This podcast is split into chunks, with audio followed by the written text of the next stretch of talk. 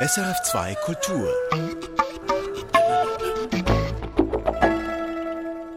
Kunstvolle Scherenschnitte sind kein Kinderkram. Ann Rossa hat es mit ihren Werken aus Papier bis nach New York geschafft und der US-amerikanische Schriftsteller Paul Bowles wurde mit seinem Roman Himmel über der Wüste weltberühmt.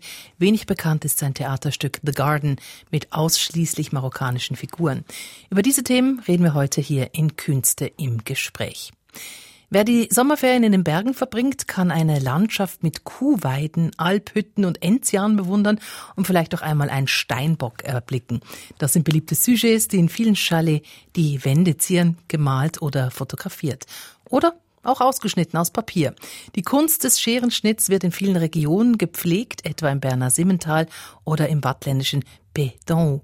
Eine Frau, die den Scherenschnitt dort geprägt hat und damit bis nach Paris und New York gekommen ist, ist Anne Rossa. Jérôme Martin hat sie besucht.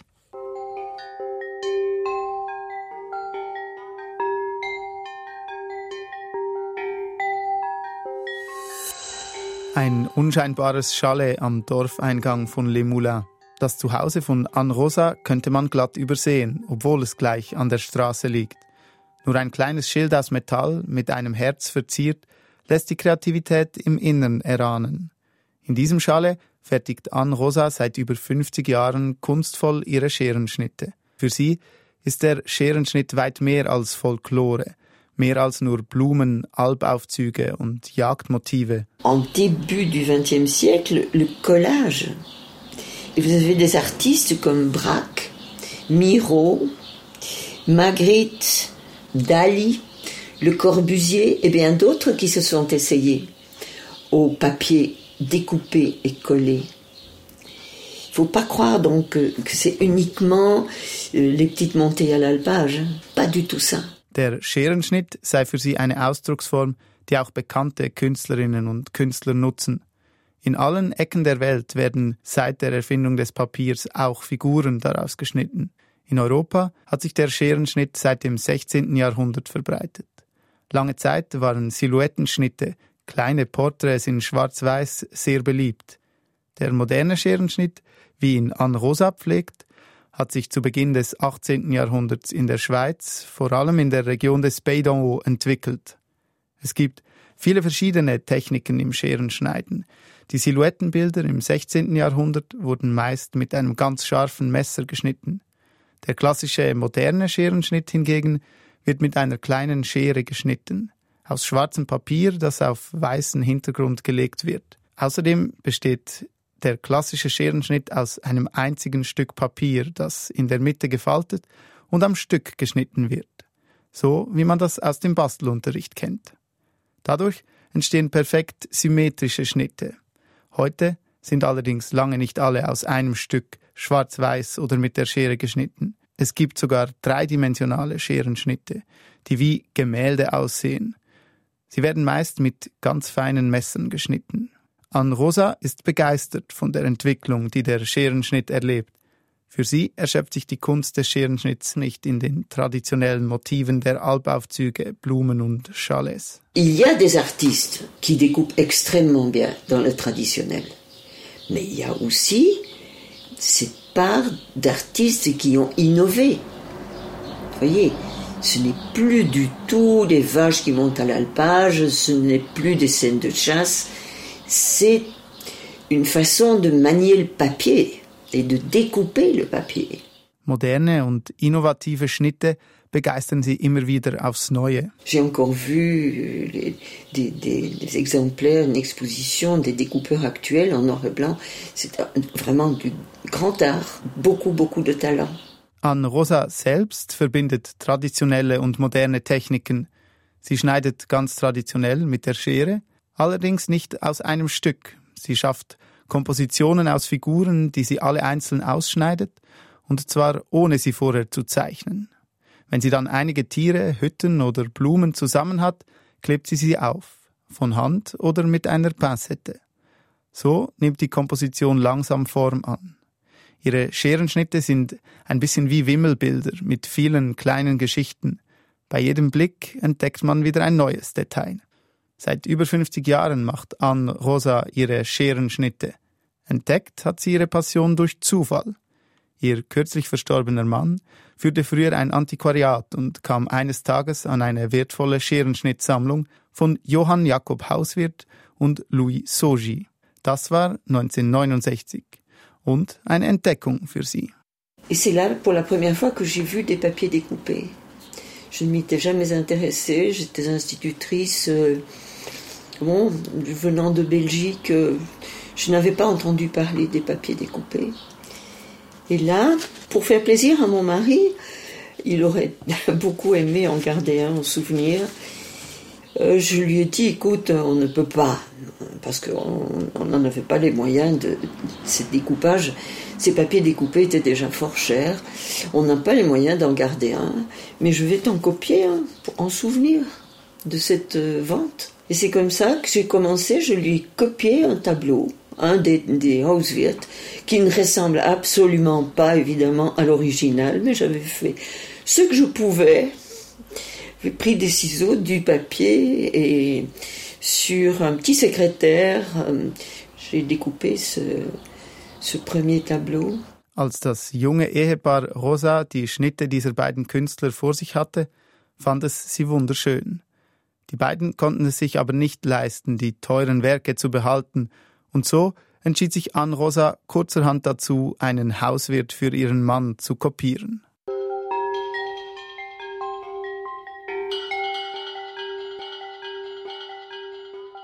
Johann Jakob Hauswirt und Louis Sogi. Die beiden gelten als Pioniere des Schweizer Scherenschnitts. Ihre Schnitte hatten schon vor 50 Jahren einen hohen Preis. Der Sahnenländer Hauswirt gilt bis heute als Vater des Schweizer Scherenschnitts. Im 18. Jahrhundert streifte der großgewachsene, etwas grobschlächtige Mann als Wanderer durchs Simmental und das Haut. Als Dankeschön für Kost und Logis hinterließ er seine Scherenschnitte. Den Überlieferungen zufolge hatte er große Handwerkerhände und musste extra zwei Drahtringe an seiner Schere befestigen, weil seine Finger zu dick waren für die Schere. Louis Sogi hat seinerseits die Tradition des Scherenschnitts im wattländischen Haut während des 19. Jahrhunderts geprägt. Bis heute schneiden Nachfahren der beiden kunstvolle Kompositionen aus Papier. So entstanden die ersten Schnitte von Anne Rosa 1969 als Kopien. Bevor sie sich an den großen Schnitt von Hauswirt traute, hat sie drei erste Versuche gefertigt, inspiriert von Louis Sogi. Einer davon hängt immer noch bei ihr im Gang des alten Chalets. Alors ça, ça doit être le premier ou le deuxième ou le troisième. Très copié de Sogi. Hein. Nach diesen ersten drei Schnitten wandte sie sich der Kopie von Hauswirt zu. Und diesen vierten Schnitt hat sie dann ihrem Mann geschenkt. Eine echte Hauswirt-Kopie von Anne Rosa. C'était le résultat des trois essais. Donc c'était le, le chef-d'œuvre que j'ai donné à mon mari. Puis il était content, mais ça ne ressemblait en rien. Ihr Mann sei glücklich über das Geschenk gewesen, aber nicht mal annähernd sehe ihr Schnitt wie ein originaler Hauswirt aus, meint sie, auch wenn die Referenz durchaus sichtbar sei.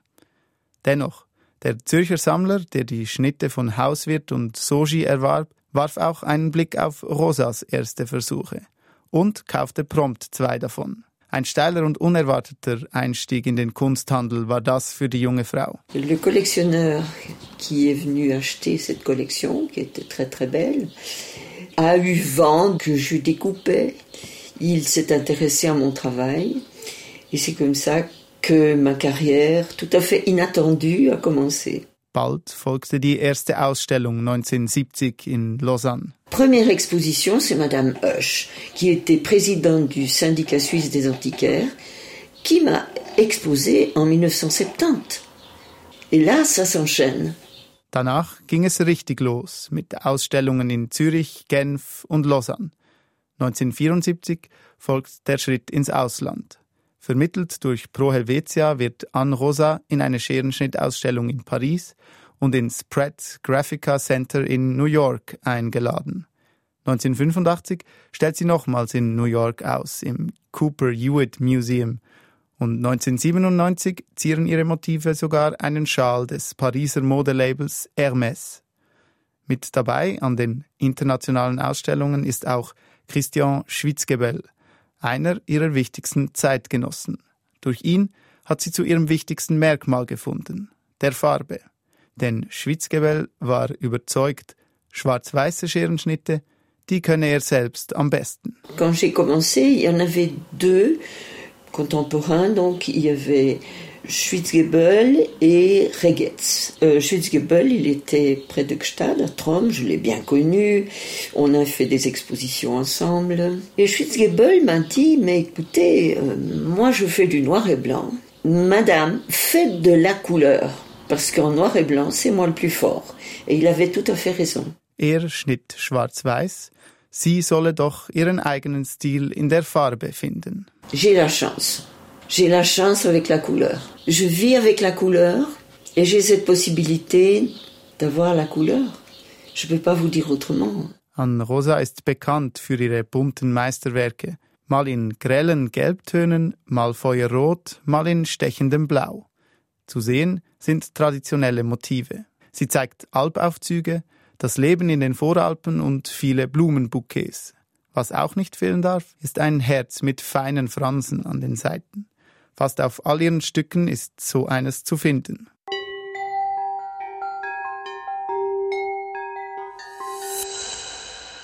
Herzen, Blumen, Kühe und Chalets. Ländliche Alltagsmotive. Bei Anne Rosa findet man viele davon. Aber ist das Kunst oder doch eher ein regionales Kunsthandwerk? Das habe ich Anne Rosa gefragt und sie hat eine einfache Antwort. Die Kunst stecke ja bereits im Wort Kunsthandwerk drin. je pense qu'il y a des découpeurs qui font de l'artisanat, du tout venant, voyez, qu'on achète sur les marchés. Et il y a de grands artistes qui devraient être reconnus et qui le seront certainement. Viele pflegten das Handwerk, aber es gäbe im Kunsthandwerk des Scherenschnitts auch große Künstler, die eines Tages als solche erkannt werden würden. In der Kunst könne man aber nie wissen, welche Werke einmal Anerkennung erhalten werden und wann. Peut-être que le peintre qui a passé son temps à, peindre le lac Léman deviendra, sera reconnu comme artiste.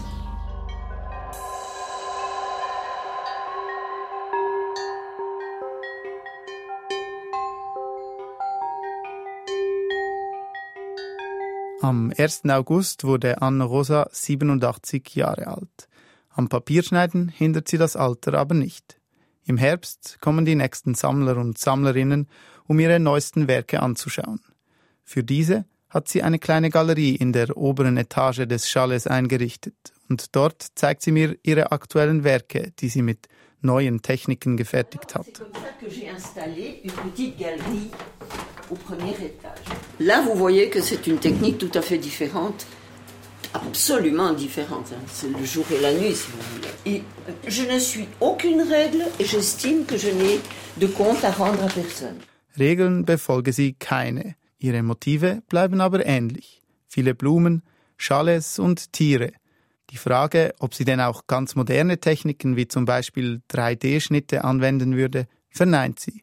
Sie bleibe bei ihren Blumen und bei den Geschichten, die sie erzähle. Non, je reste dans, avec mes bouquets de fleurs, avec mes compositions, et puis en racontant des histoires. J'aime bien raconter des histoires an Rosa und die Geschichte des Scherenschnitts im Pédon, erzählt von Jérôme Martin. Im Hans-Erni-Museum in Luzern findet noch bis zum 16. Oktober die 10. Schweizer Scherenschnitt-Ausstellung statt unter dem Titel Typisch Schweiz.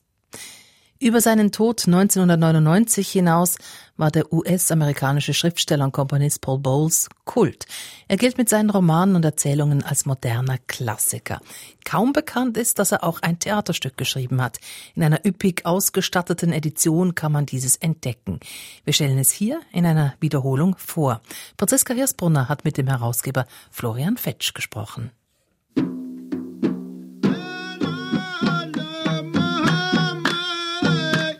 An Paul Bowles kann einem bis heute vieles faszinieren. Seine Frühreife und seine Vielseitigkeit als Künstler zum Beispiel.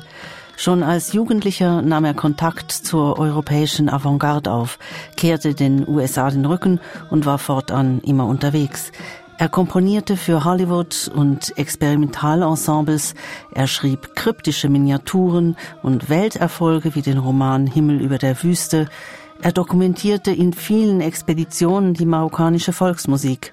Er ließ sich die mündliche Literatur des Landes diktieren und machte sie durch Publikationen international bekannt.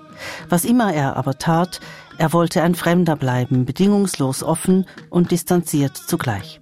Patricia Highsmith, die ihn wie so viele in Danger besuchte, sagte es so. Man hat den Eindruck, Paul Bowles sehe das Leben, wie es ist, auf Dauer bedeutungslos und die Menschen so gleichgültig gegenüber Leiden und Tod wie Mutter Natur. Was das heißen könnte, kann man nun anhand seines einzigen Theaterstücks The Garden von 1967 entdecken, das der St. Galler Autor und Ballscanner Florian Fetsch ins Deutsche übersetzt und reichhaltig dokumentiert hat. Schon in den 1990er Jahren hatte Fetch in Danger gemeinsam mit Paul Bowles an der Übersetzung gearbeitet, sie nach Bowles Tod aber beiseite gelegt. Was fasziniert ihn an Bowles Texten am meisten?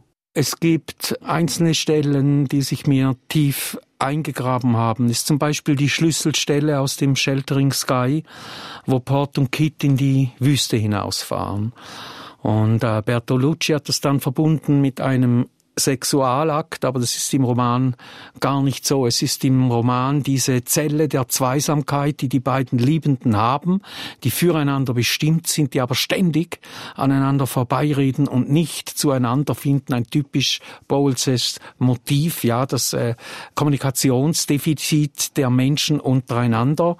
Aber es gibt so dieses Eiland in diesem Roman, wo die beiden hinausfahren in die Wüste und miteinander sprechen und sie schauen zum Himmel hoch und fragen sich, was der Himmel ist und dann fällt dieses Wort eben vom Sheltering Sky, vom schützenden Himmel und die Frage, ich denke, Kit stellt sie, ja, wovor schützt uns denn der Himmel? Und äh, die Antwort ist vor dem Nichts. Es ist für mich so eine Art geronnener, kristallisierter Existenzialismus. Diese Haltung hat mich schon sehr begeistert, fand ich ähnlich zum Teil auch in der Zeit bei Albert Camus, ja.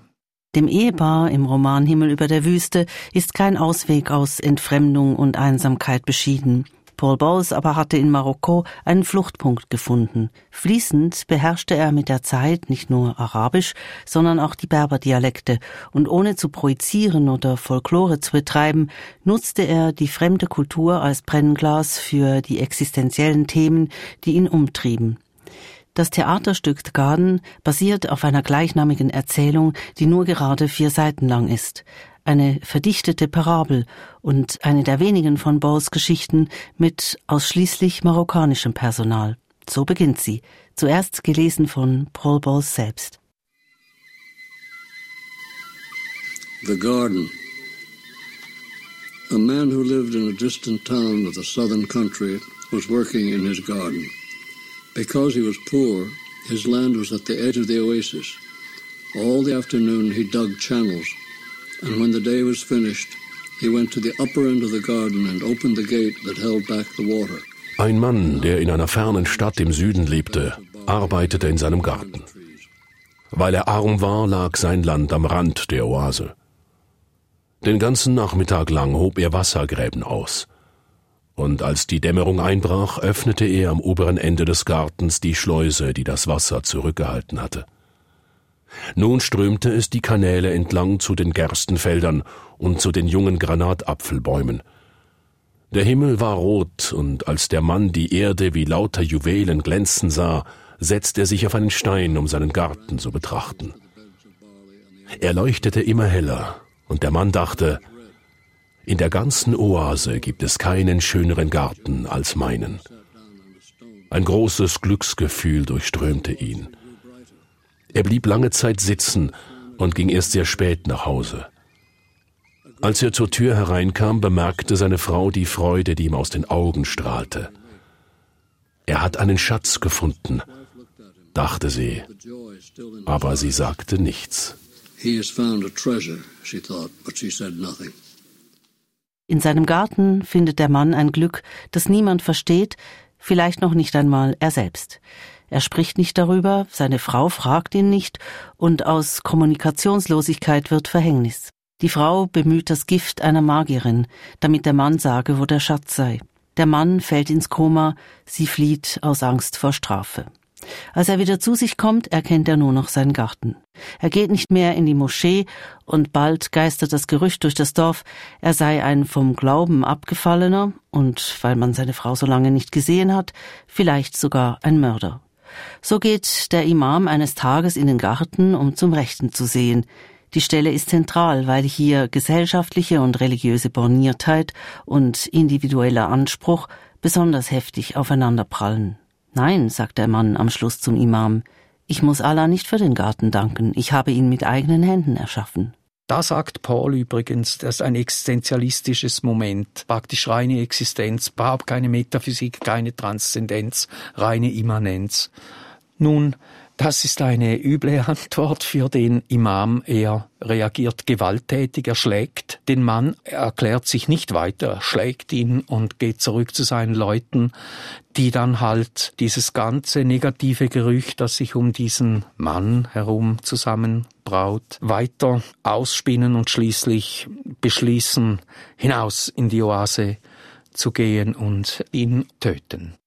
Paul Balls Theaterstück The Garden von 1967 lässt sich als Gleichnis für die menschliche Existenz lesen, dass wir dem Zufall ausgesetzt, in uns selbst gefangen und letztlich allein sind. Man kann das Stück auch als Absage an jeglichen Fundamentalismus sehen, und das nicht nur, weil der Mann und der Imam auf die Charitschiten zu sprechen kommen und sich gründlich uneins sind über diese erste extremistische islamische Gruppierung aus dem siebten Jahrhundert, die jeden Ausdruck von Freude und Lebendigkeit verteufelte. Auch der Schluss ist eine Absage an den Fundamentalismus, weil er zeigt, was passiert, wenn das Lebensfeindliche über das Lebensfreundliche siegt. Der Garten verdorrt und die Wüste verschluckt ihn, als hätte es ihn nie gegeben. Florian Fetsch sieht im Stil von Erzählung und Stück den Einfluss der marokkanischen Geschichtenerzähler, die Paul Bowles ihre Texte diktierten, aber eine Deutung des Inhalts konnte er Bowles nicht entlocken.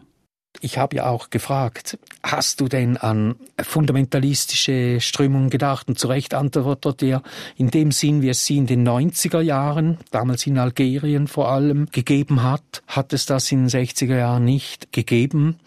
Ich frage ihn auch, ist der Mann eine Metapher für den Künstler? Er sagt, ja, das kann man so lesen, aber ich habe eigentlich nicht daran gedacht. Dann fragt man sich, ja, woran hat er gedacht? Und was ich glaube, dass er nur daran gedacht hat, eine richtig gute Geschichte zu schreiben. Eine Geschichte, in der jedes Wort und jeder Satz sitzt. Kein Wort zu viel und jeder Satz treibt die Handlung wieder eine Stufe weiter. Und woher hat er das gehabt? So erzählte er zum Beispiel im Sheltering Sky noch lange nicht. Das ist der Einfluss meines Erachtens oder mit beeinflusst, darf man sagen, weil es gibt ja niemand auch einen, der sich beeinflussen lässt und der dabei etwas tut.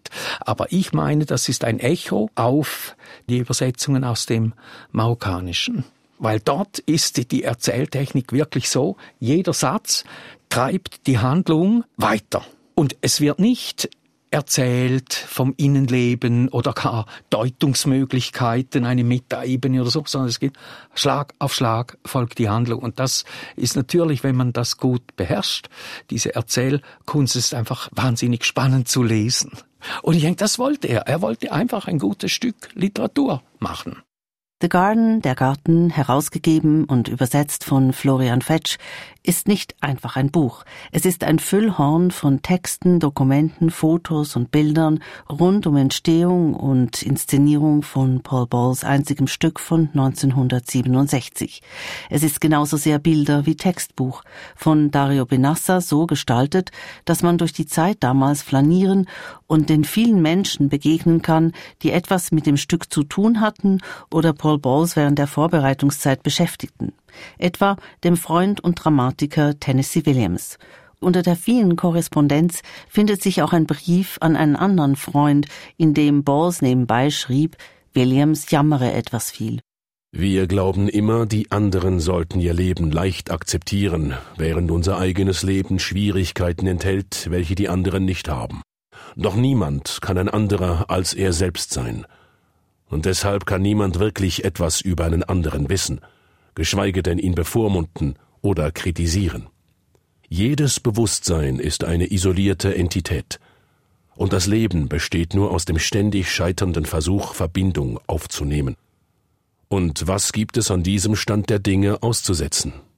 Texte wie dieser, die so typisch für Bowles sind, ziehen einen in Florian Fetchs Dokumentation unweigerlich in die faszinierende Welt von damals. Aber was ist die Aktualität des Stücks The Garden?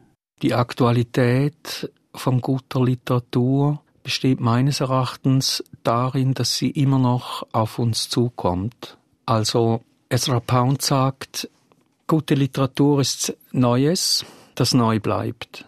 Dante kommt noch immer auf uns zu, Homer, diese irrsinnige Flüchtlings- und Migrationsgeschichte kommt noch immer auf uns zu. Hankerum darf man sagen, dass ein Text immer mehr weiß als sein Autor und dass eben wir heutigen Leser natürlich sagen, es ist brandaktuell, weil wir darin die Probleme mit dem islamistischen Extremismus gespiegelt sehen können. Ja, oder wir sagen, es ist eine Parabel über das Scheitern des Künstlers in der Welt oder so. Aber im Grunde ist es einfach eine Erzählung, die für verschiedene Deutungsansätze offen ist es ist ein Denkkristall. Der Garten ist eine Erzählung, die aus ganz verschiedenen Perspektiven angeschaut werden kann. Wir können sie auch aus der psychologischen oder aus der Theorie über den Dialog, das Scheitern des Dialogs, hätten wir auch Zugänge zur Interpretation. Aber es ist nicht so, dass Bowles jetzt eine bestimmte Interpretation da hätte, sondern das ist ja dieses Enigmatische, dieses Rätselhafte, das es bei Bowles gibt. Es gibt wie irgendwie keine letzte eindeutige heutige Interpretation, aber es gibt uns viel nachzudenken. Der Autor und Übersetzer Florian Fetsch Anfang dieses Jahres im Gespräch mit Franziska Hirsbrunner zu Paul Bowles einzigem Theaterstück The Garden. Die Übersetzung von Florian Fetsch ist es im Bilger Verlag erschienen. Erfahren Sie mehr über unsere Sendungen auf unserer Homepage srf.ch-kultur.